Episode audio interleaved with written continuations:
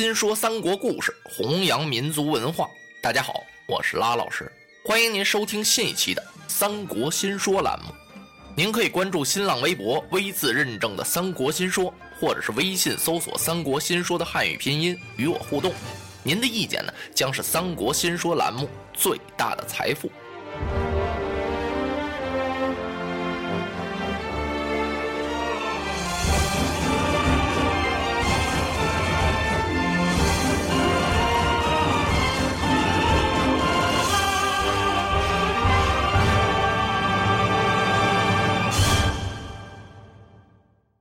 话说曹操啊，一看陶谦，眼都红了。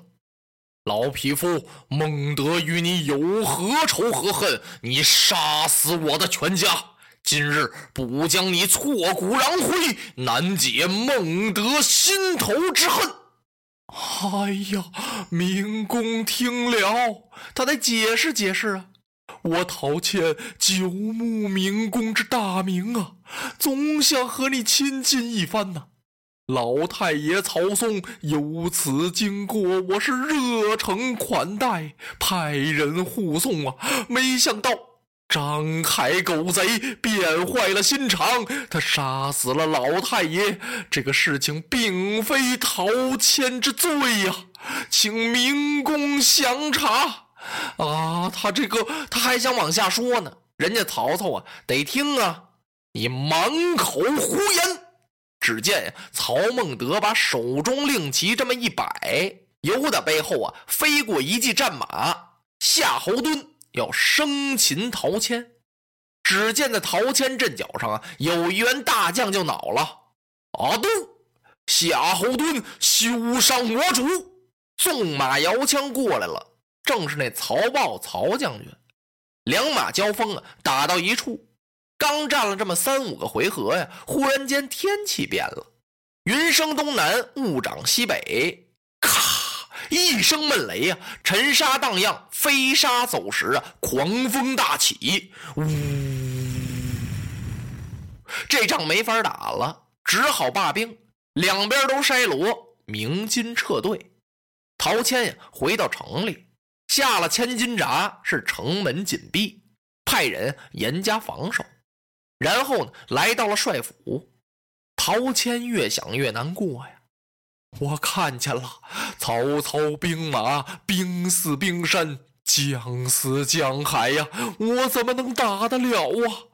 再说他要杀进徐州来，这地方还不得和他所过之处一样啊？也得血洗徐州啊！我不能再连累徐州百姓了。你们用绳子把我捆起来，送往曹营吧。我陶谦前去领罪。哎，慢来，慢来。说着话呀，由台阶下边走上一人来。夫君，您可不能这么做呀。夫君在徐州久镇多年，百姓对你是深感恩德呀。曹兵虽然凶猛，可是据我看，他一时之间也难以攻破此城。我略施小计，就让曹孟德死无葬身之地。陶谦举目一看，是自己手下的谋士糜竺。啊，先生有何高计来教我陶谦呢？我得怎么办呢？您啊，写封书信吧。学生把这封信送往北海郡，去请孔融太守前来助您一臂之力。我们徐州人马不少，要和孔融太守合兵一处拒曹，曹贼可擒。啊，有劳先生！陶谦呀，赶快写了一封信，交给糜竺了。糜竺打马扬鞭，离开了徐州，到北海郡来请孔融。他见着孔融把信往上这么一递，孔融接过信来，这么一看呢，当时就生气了。生谁的气呀？曹操，你真是欺人太甚呐！陶谦是一片好意呀，他能做出这种事情来吗？你作为一个镇东将军，你也不好好想一想，你就带着这么多人马来了，而且血洗了十几个城池，杀了这么多的人。真是岂有此理！他把信啪往桌上这么一摔，先款待糜竺，告诉糜竺啊，你不必着急，我立刻起兵，一定去帮助陶谦、陶公祖。啊，这么说呀，这孔融和陶谦感情很好，这是一方面。更主要的呀，是孔融打心里往外烦这曹操，他怕曹操成气候，就没这么档子事儿啊，他还惦记收拾曹操呢。既然你到了徐州了，我这回呀还名正言顺了，我得去助我的朋友一臂之力呀。不过呀，孔融一想，曹操来势不善呢，他带着那么多的人马，是尽起兖州之兵，几乎都带来了。我这些人马呀，就是和徐州合在一起，也不一定能打得了他呀。哎，有了，糜竺先生，你这不是这么老远来了吗？到我这儿啊，你还得再辛苦一趟。我给你写封信，你去到平原去请一请刘备刘玄德，他有两个弟弟，二弟关羽，三弟张飞，请他出兵，咱们呀合兵一处。一起到徐州，你看怎么样啊？哦，糜竺一听，我是久仰大名啊，听说此三公可了不得呀。十八路诸侯会董卓的时候，这三英曾经在虎牢关前呀杀败了吕布，就是这几个人。他二弟关羽温酒斩过华雄吗？不是，不错。好，那您把信给我，我这就去。糜竺早想见见这几位英雄了。孔融把信写好啊，糜竺是打马扬鞭来到了平原，把信往上这么一呈。刘备一看，公祖有难，我不能不救啊。不过自己呀，这人马太少了，刨去自己这俩兄弟这两员大将之外呀，手下呀就有这么八百多人那平原才多大点地方？刘备一想。我这些人马去了，能管什么呀？哎，我找公孙瓒借点兵吧。他和公孙瓒怎么那么好呢？一师之生啊，他们呀都是卢植老先生的学生，所以公孙瓒呀对刘备的感情特别好。刘备亲自见到公孙瓒，把这事情一说，公孙瓒开始还有点想不通呢。你跟曹操没冤没仇，你干嘛去？刘备一听，我得去啊！我已经答应人家了。人讲礼仪为先，树讲枝叶为源呀，哪能失信呢？公孙瓒一想也对，那你一定要去啊！我借给你马步军五千。刘备挺高兴，可有一样啊，您还得把赵云、赵子龙借给小弟我。刘备对赵子龙啊印象特别好。公孙瓒一想。五千人马都借了，他把赵云也给借你吧。刘备啊，领着这些人马和孔融啊合兵一处，一声炮响，是杀奔了徐州。陶公祖听到这个信儿，可乐坏了，亲自出城，把孔融和玄德呀接进了他的帅府，大排酒宴款待这几位。饮酒当中啊，陶谦陶公祖仔细这么一打量玄德，哎呀！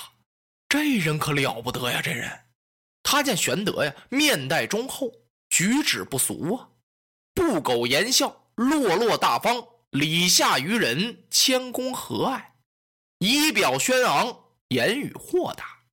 哎呀呀，他又是皇室宗亲。陶谦一想啊，干脆吧，我把徐州让给他得了。想到这儿，他立即吩咐糜竺把印信兵符全都拿过来。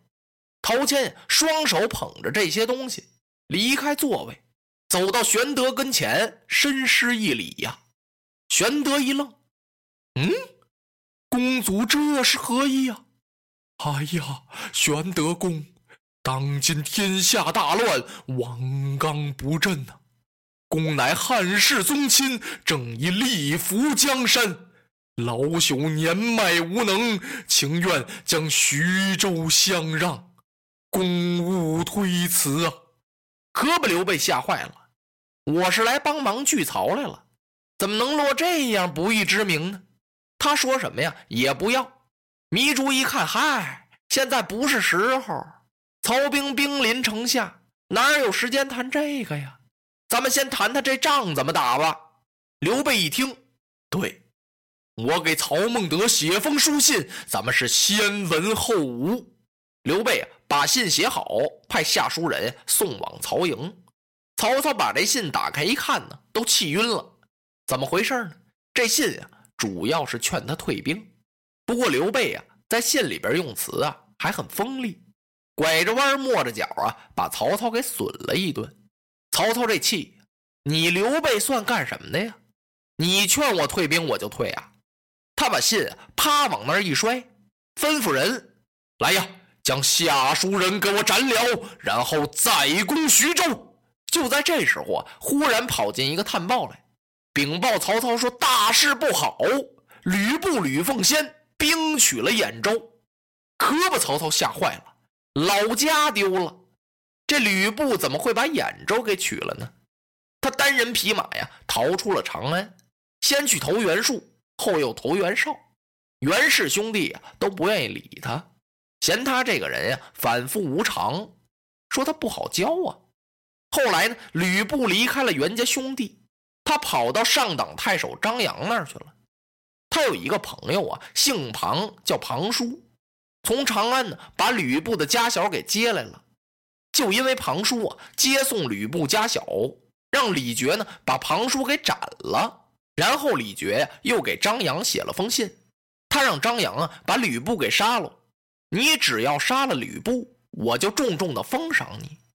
吕布听到这消息之后啊，就离开了张扬，投到陈留太守张邈那儿去了。张邈这人呢，很崇拜吕布，他不但崇拜他，而且俩人这脾气秉性啊还差不多。这张邈一看吕布来了，他急忙把文武全都找来了，挨着个的给吕布做了引荐。其中有个人呀，姓陈，叫陈宫。这位陈宫是谁呀？就是曾经啊捉曹放曹的那位陈公台，他自从离开曹操之后啊，就到张邈这儿来了。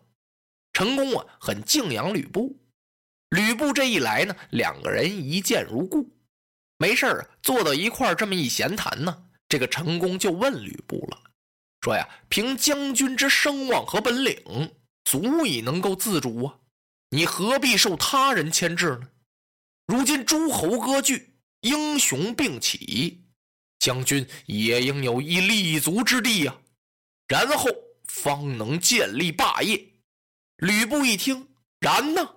陈先生，您说的太好了。不过我到哪儿安身为好呢？眼下濮阳和兖州空虚，将军为何不取呀？哎呀，吕布听到这儿是一皱眉呀。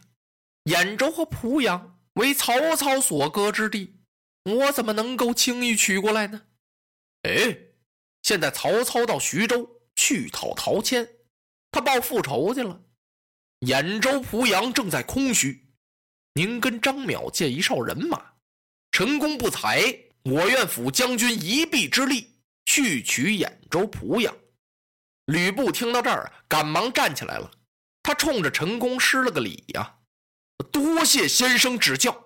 他急忙去找张邈，借了一哨人马，几员大将，带着陈宫啊，没费吹灰之力呀，吕布就把兖州和濮阳给取了。现在探报啊，跟曹操这么一禀报，您说曹操能不紧张吗？好厉害的吕布啊！这可怎么办呢？曹操连忙把众谋士请来了，这么一商量，郭嘉给他出了个主意：主公，您不必着急。我看您就做个顺水人情吧。刘备这不是给您写信来了吗？劝您退兵。您给刘备回封信，说我呀看在你刘备刘玄德的份上，我不打徐州了，也不杀陶谦了，这仇我不报了。您这叫啊稳军之计，先稳住刘备与陶谦，然后咱们呀把人马往回这么一撤，是假意撤兵啊。撤兵回去，得过兖州和濮阳，把咱老家保住，擒住吕布，然后您再回兵徐州报仇不迟啊！曹操一听，奉孝啊，此计正中我的下怀。说着，曹操给刘备写了一封回信，然后啊，他从徐州撤兵，兵取兖州，是大战濮阳。落花葬黄冢，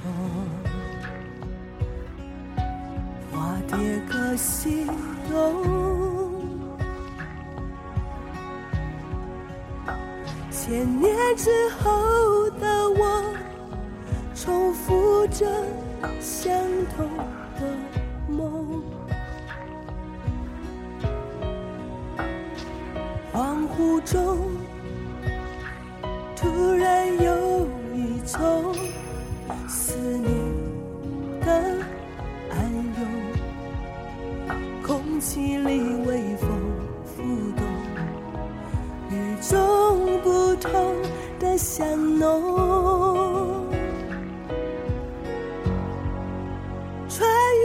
时空。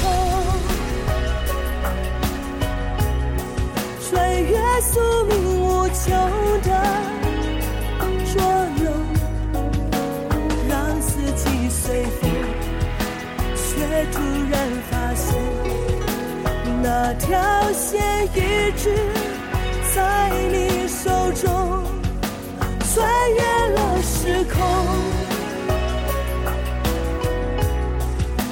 越千山残留的疼痛。隔世的相拥，唤起我心中沉睡多年